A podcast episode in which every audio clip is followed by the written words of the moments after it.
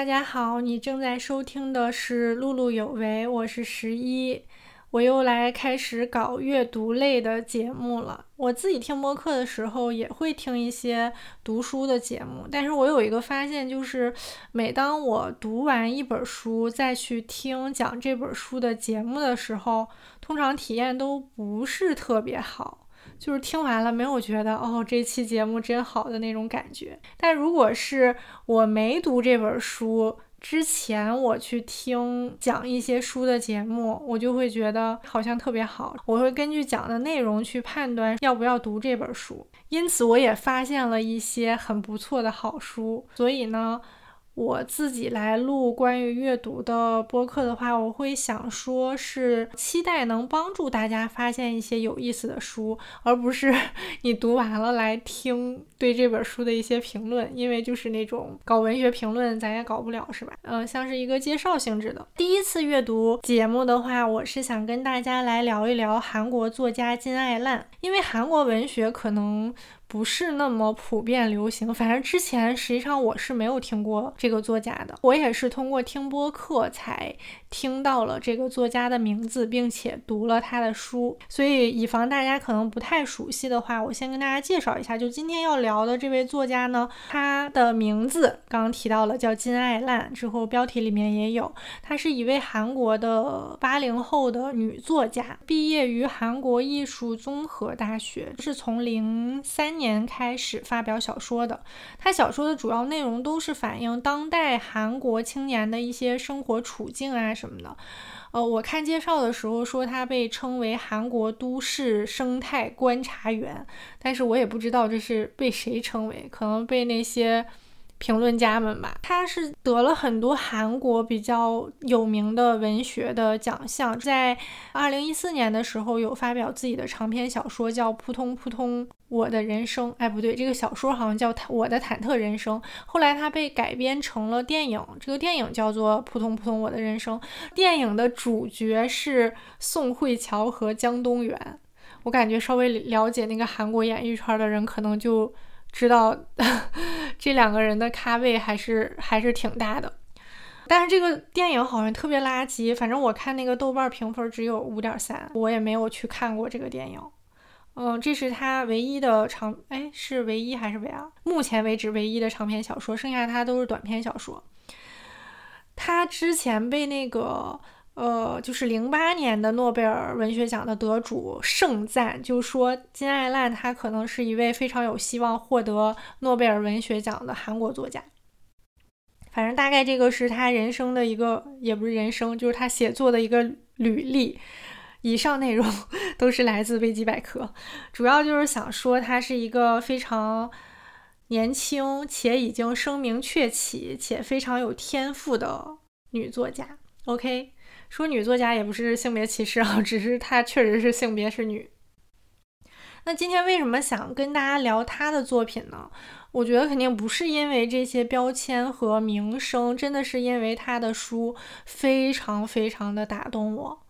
就在这个疫情笼罩的特别阴郁的冬天，我读到了她的书，就让我觉得特别特别的幸福。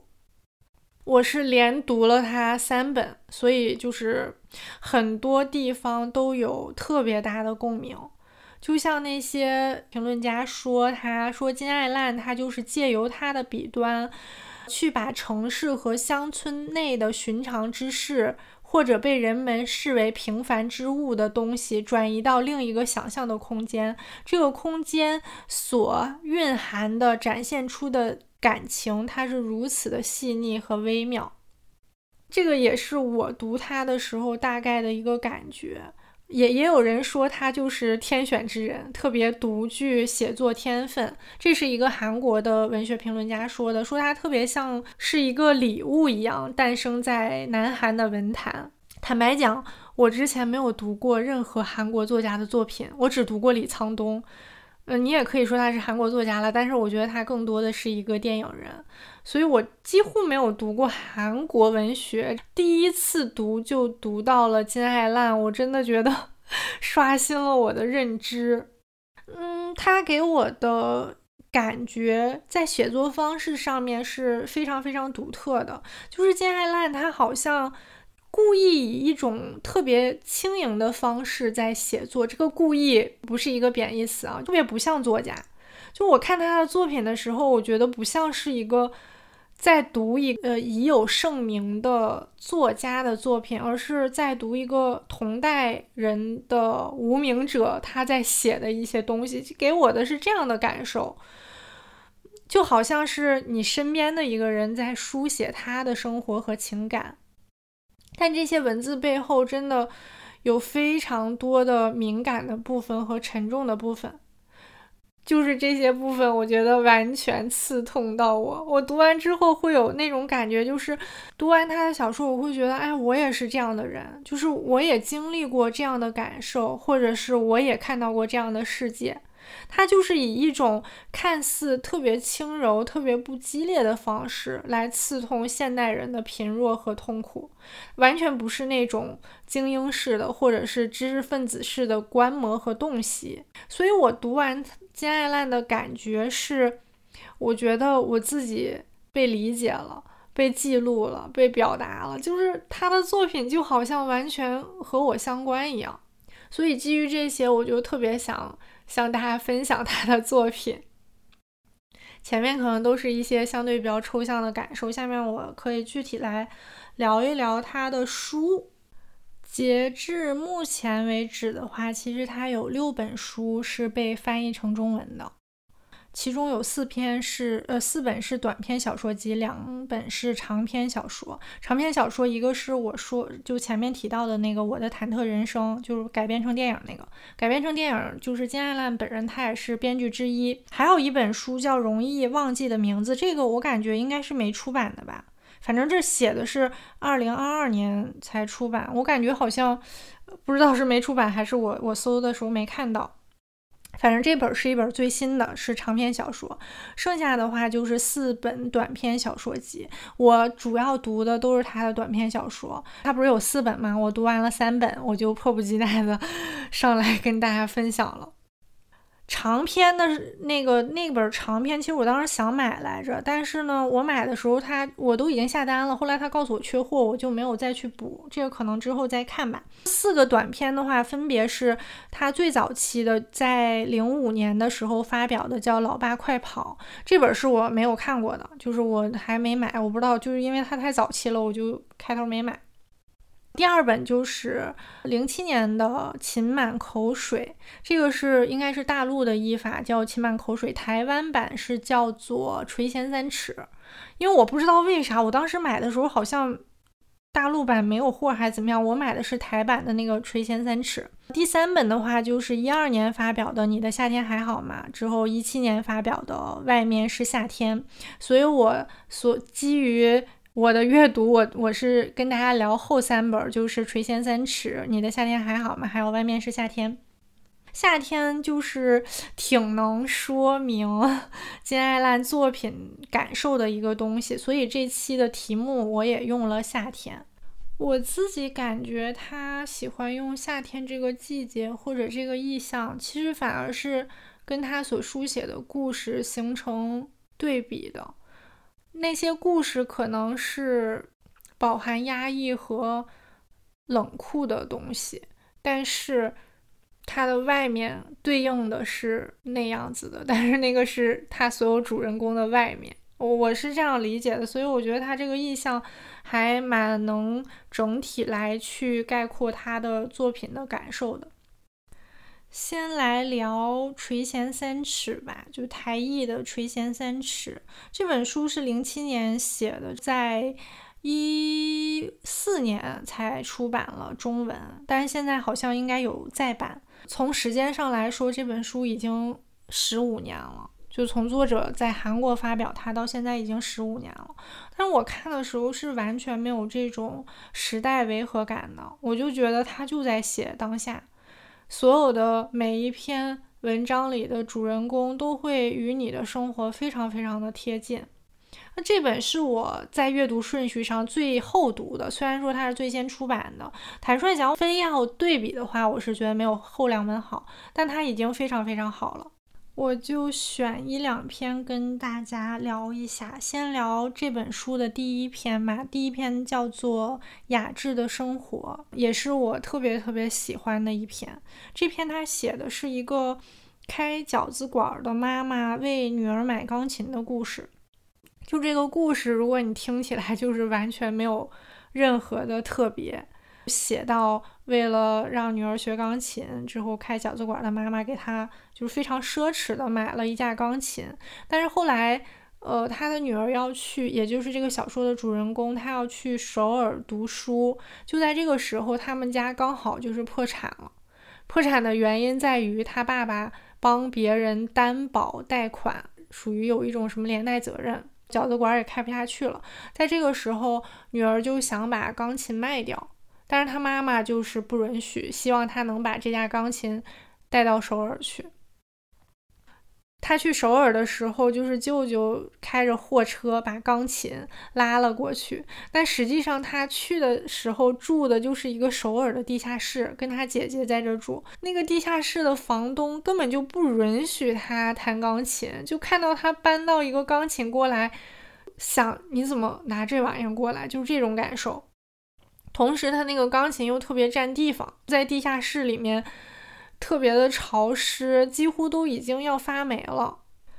这架钢琴被搬到首尔之后，其实就没有被弹过，它只是妈妈对女儿去过优雅生活的最后的一个念想一样。但是结局的时候是。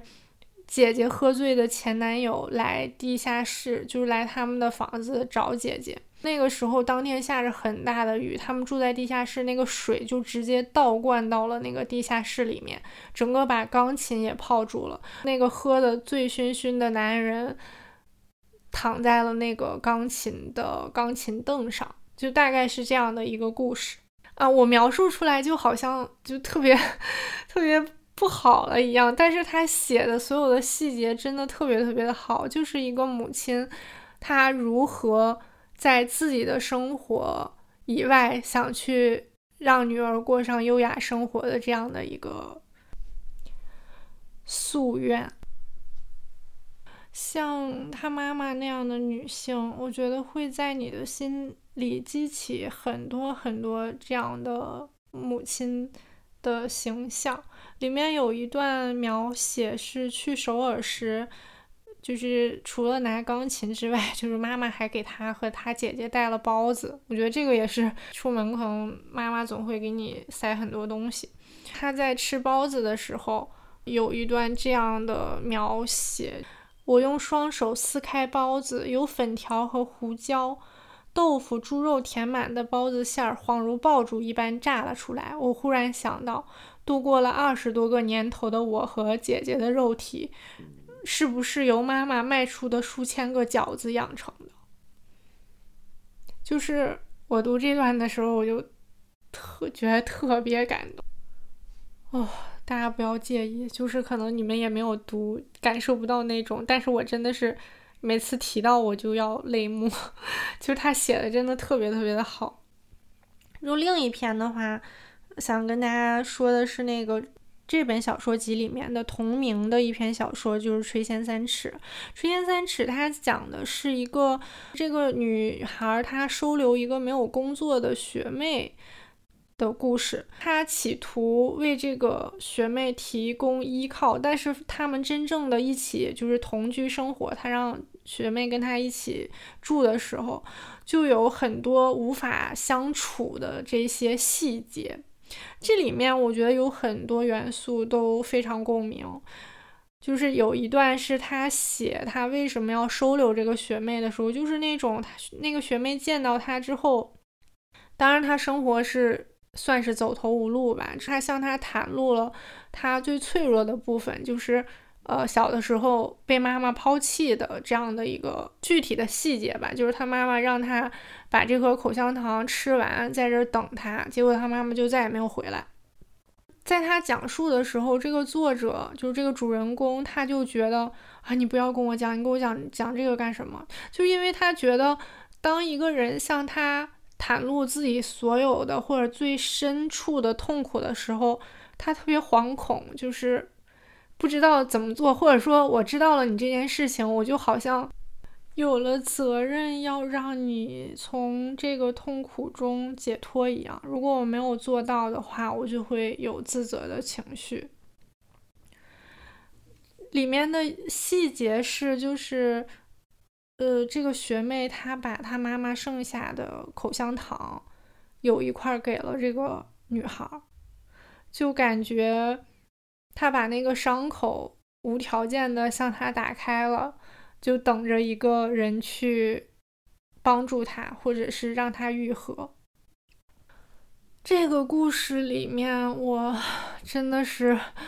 觉得他写出了那种非常细微的人和人之间的善意，最后又分道扬镳的愧疚。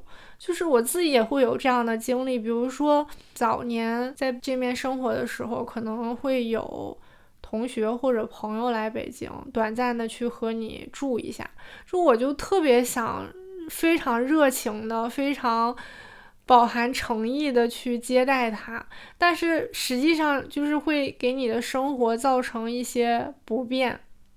那你随着时间的消磨，你就会越来越失去耐心，你就会在他面前表现的不够完美，不够热情的欢迎他。然后可能后来他就走了，就如这个故事里面一样，就是他跟学妹一起生活一段时间之后，他就开始变得。急躁，或者对这个学妹的各种行为都开始看不惯了，就会发生这样的矛盾。最终的结局的时候，就是他跟那个学妹说：“你到什么时候就搬走吧。”结果他的学妹就没有在他说那个时间，而是在他之前悄无声息的收拾好了所有的东西走了。他走了之后，就是我能知道那个主人的那个女孩她的愧疚之情，就是。这个就永远没有办法消解了。就是他本来是一个真诚善良、想去帮助他学妹的人，但是最终生活的 细节就打败了他，然后把那种愧疚永远的留在了他的心里。哎，说起来好像就很无聊，而且故事讲的一点都不完整，但是他真的就是写的非常细腻。嗯，而且我觉得这种情绪是。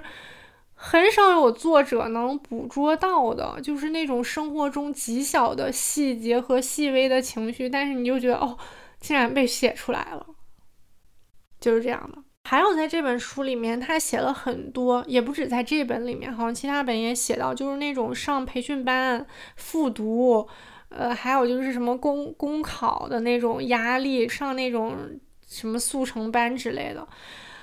就写的也特别特别的好，虽然这个东西好像离我已经很远了，就实际上我也没有上过那么那那么多培训班，或者是复读或者公考什么之类的，但这个东西我觉得在中国其实也是非常非常普遍的，但我就没有看到有人把这种枯燥以及这种枯燥背后掩盖下的那种希望和希望被浇灭之后的那种落魄写的那么好过，就真的很好。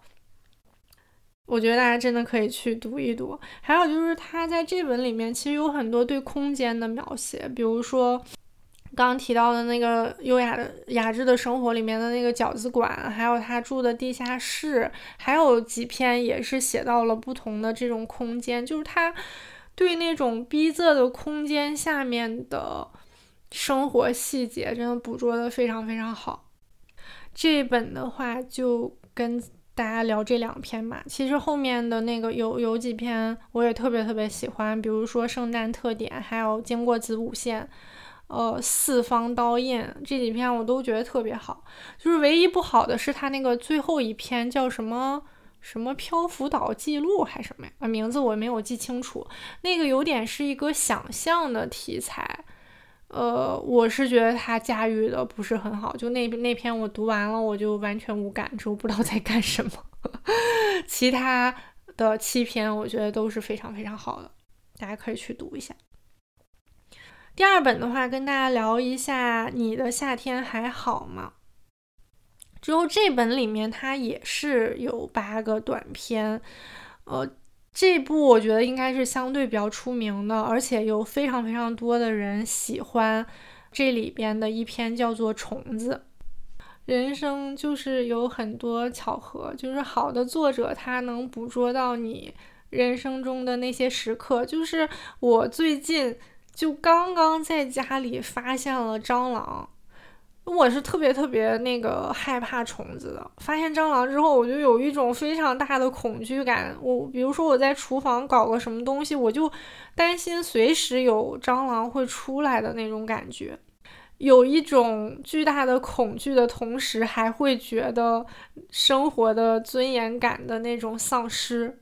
我好像有点小题大做，但是你就会感觉到你生活在一个肮脏的、不安全的地方，它时刻围绕着你。这个对于我来讲是一个很大的摧毁的力量，好像是一个很小的事情，但是我觉得它在我心里留下了一些嗯奇奇怪怪的东西。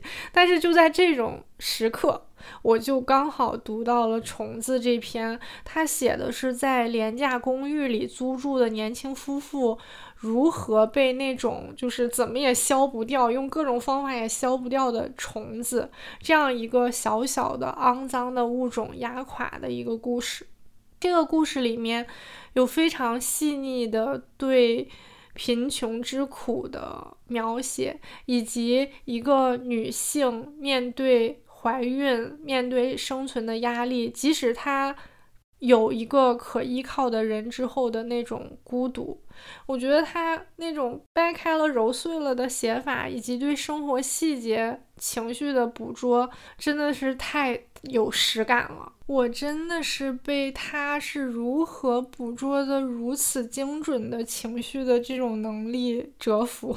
之前听喜地而坐的主播宗成，他也聊过一点金爱烂嘛，他就把金爱烂和萨利鲁尼去对比，大体说的意思就是，他们都是书写当代的女性作家，但是萨利鲁尼她就是非常知识分子式的，她也会写阶级，也会写穷人。但很明显，就有一种特别精英式的洞察，或者是作为作家的一种反思。而金爱烂他的书写就是完全贴合当代的普通人，更日常的真实。就他的这段评价，当时留在了我脑海里。在我看完《虫子》之后，我就觉得太对了。金爱烂写的就是完完全全贴着你的真实而写的。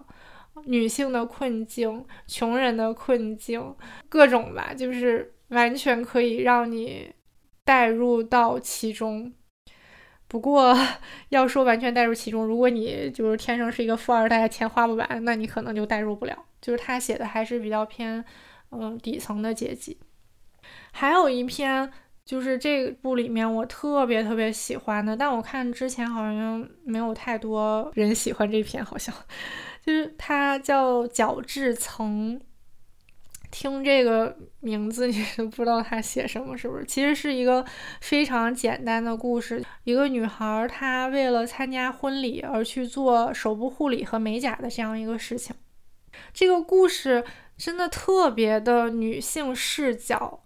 当然了，他很多的故事都非常女性视角，他能够把那种特别微妙的心理、那种胆怯、希望和失落写的完全符合现实的感受。比如这个女孩去美甲的时候，她在进店之后是如何想让店员不要轻视自己，想去假装非常熟悉常来的样子，以及她为了在婚礼上展现自己。美好的一面去做了美甲，踩着高跟鞋，但是坐地铁，而来到了这样的一个婚礼。但实际上在婚礼上根本就没有人注意她的指甲。然后她去见了他的朋友，带着这种失落的心情。那个朋友是一直叫着一定要去旅行一次，哪怕花光所有积蓄的人。但这次，当他想说我们去旅行的时候，他的朋友却因为没有钱而说我去不了了。就是他把这种小的侧面串起来，但是串的特别特别的自然和真实，就是你感受不到任何的过度，好像就浑然天成的样子，就有这样一个女孩子，她有美好的期许，之后又都幻灭了，就是这样的，你就会记住这样的一个女孩。她写的这种痛苦和压抑都是非常无声的，呃，在那个。这一部里面的同名就是也是第一篇叫《你的夏天还好吗》的这篇里面，他写的也是这样一个非常女性视角且微小切面的东西。这篇里面，女主人公她虽然没有说自己一直因为体重感到自卑，但是曾经憧憬和爱慕的一个前辈突然要约他出去见面。因为他就写到，我犹豫再三，终于下定决心出门了。他这种描写，我觉得是一种满怀少女气的叙述，但却把那种内心的百感交集的情绪写了出来。就是金爱兰好像就深入了这个女孩的内心，让读者看到了这个偏见和虚伪的社会对女性造成了怎样的煎熬。最后，这个故事的结局是。那个学长只是想利用她，临时抓她去录节目。哦，这种溃败，当时那个女孩出了那个现场的那种全然的溃败，我觉得太冲击我了。感觉可能它是一件很小的事情，但我觉得它对内心的打击就很大。但你又不能怎么样，你说很大，你也能继续生活。他所有的故事都是大概这样的一个小的切面。这部里面的最后一篇叫《三十岁》，它讲的是被骗入传销组织的一个女孩，她最终靠诱骗了一个人而逃脱了这个组织，但是他始终要带着这种痛苦生活，因为他把这个枷锁加到了别人的身上。还讲了被家人抛弃的人，他得到了爱情，但是最终又妻子 患上了癌症。还讲了友情的一些破裂，就是他的这些故事。如果你用一句话说这个情节，听起来都非常的无聊和俗套。但是我觉得他神的地方，就是他怎么能把这种惯常生活之苦。写的那么的深入人心，那么的打动你，就是所有的这些痛苦和麻木，其实都是不能被解决的。他们大大小小，就是要贯穿人生。现在再说一下第三本，最后这本就是《外面的夏天》。《外面的夏天》是他就是最近的一个短篇的作品了。它虽然叫《外面是夏天》，但它第一篇就叫做《立冬》。可见他所有的写的叫夏天的东西，我觉得都是一种和他的故事的对立。这本书整个可以概括为叫做失去之书。他写了失去孩子的故事，写了失去狗的故事，写了失去爱情、失去母亲、失去丈夫的故事。所有藏在这些失去里的痛苦，就。真的被他非常切实的写了出来。他写失去孩子的这一篇，就也就是第一篇《立冬》，真的让我想到李沧东的《火与灰》。我当时读到的时候，那种感觉非常非常的类似，就完全被刺痛到。但是李沧东他应该是有过丧子的经历，就如果我的信息没有错的话，但实际上金爱兰是没有的嘛？我不知道他是怎么在。没有经历过这些事情之后，能写的完全让你带入其中的，这真的是作家的神奇之处。这本里面我还特别喜欢的一篇叫做《卢赞成和埃文》，他讲的是一个奶奶抚养的小男孩收养了流浪狗的，最终这个狗又死掉了的事情。就里面铺满了这个小孩子的柔情。那种还没来得及完全理解生活赐予他苦的那种孩子的温柔的爱，因为实际上他的生活很惨，就是爸爸什么得了骨癌之后，妈妈也走了，就不要他了。之后他跟奶奶一起生活，但是对于一个孩子来说，他还没有完全知道这对他是什么，这些痛苦在怎样的包围他。他特别温柔的去给了一条流浪狗很多的爱。但是最终这个狗狗就是他也得了什么，好像也是什么骨癌类似的这种病吧，就是这个狗就死掉了。我读这一篇的时候的感受就是那种孩子的温柔和爱就会跟这条狗的结局一样，反正在一个人的人生之中终会死去的。当时读到就是那种感觉，非常的，哎，非常的什么呢？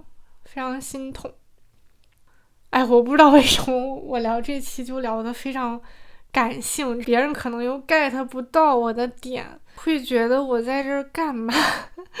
讲一个平平无奇的事情之后，自己的情绪就非常的激动。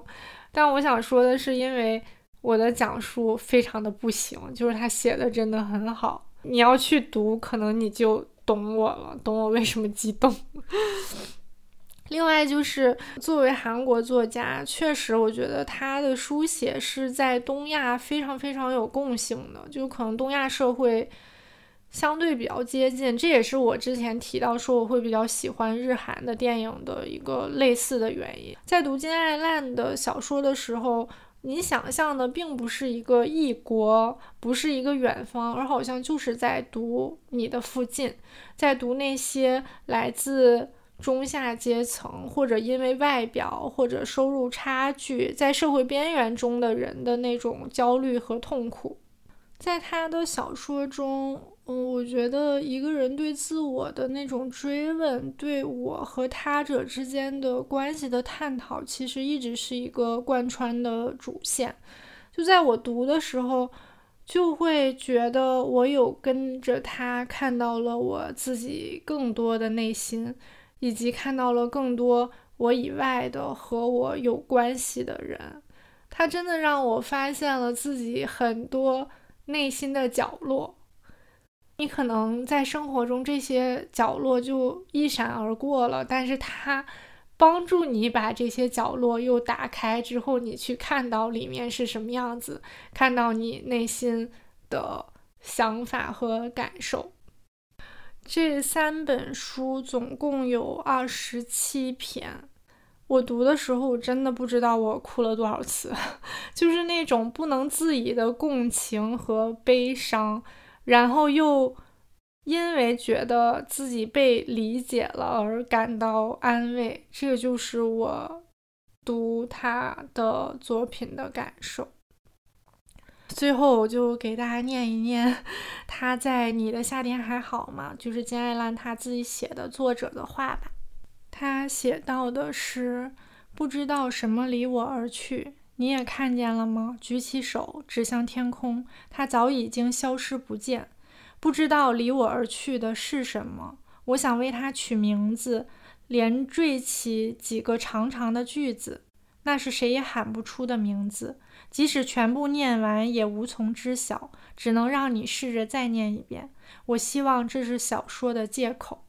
他这个写的也挺打动我的。总之，我以一个我觉得是完全沉迷的角色去跟大家分享了他的作品。最后，我也想请大家自己去读一读，去感受他是如何用文字。创造了这么真切的世界，有点抱歉，过于激动，以及我的表述可能不是特别让这些作品看起来有吸引力，但是不要被我的表述所限制，就是它真的是很好的作品，而且它三本书都不长，那种短篇就是随便有一个时间你就可以读起来的作品，希望大家都去读。哦，还有一件事情就是，如果大家有什么很好的书，也可以在评论区留言推荐给我，或者是推荐给其他人。这样的话，如果有那种我们读到都很好的，可能下一期的读书节目我们就可以去读那本，好吧？今天就到这里啦，拜拜。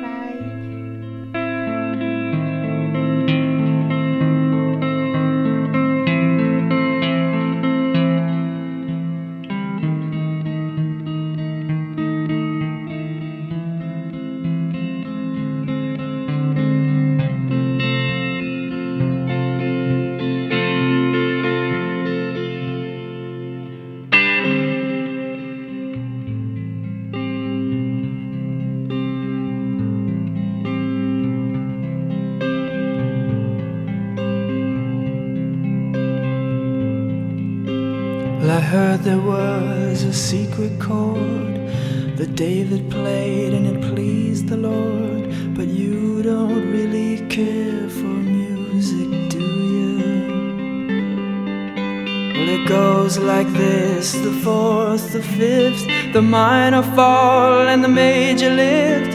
The baffled king composing hallelujah.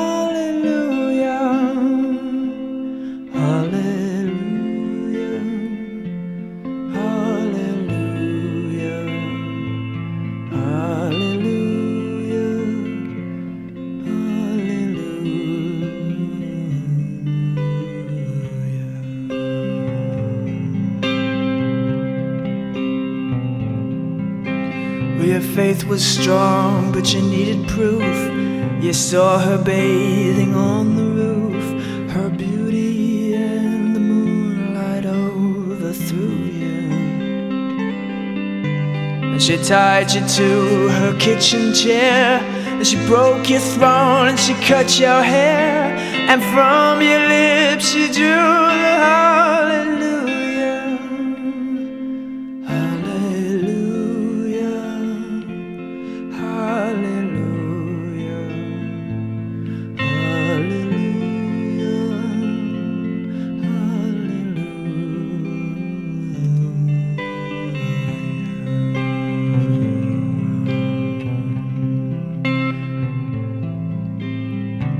Baby, I've been here before. I've seen this room and I've walked this floor. You know, I used to live alone before I knew you. And I've seen your flag on the marble arch. And love is not a victory march, it's a cold and it's a broken hallelujah. Hallelujah.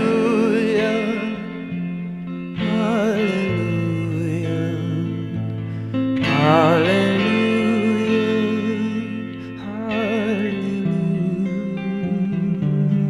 Hallelujah.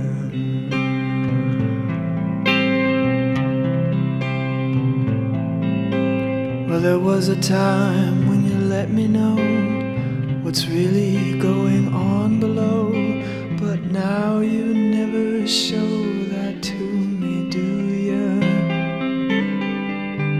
But remember when I moved in you, and the holy dove was moving too, and every breath we drew is hallelujah, hallelujah, hallelujah. hallelujah.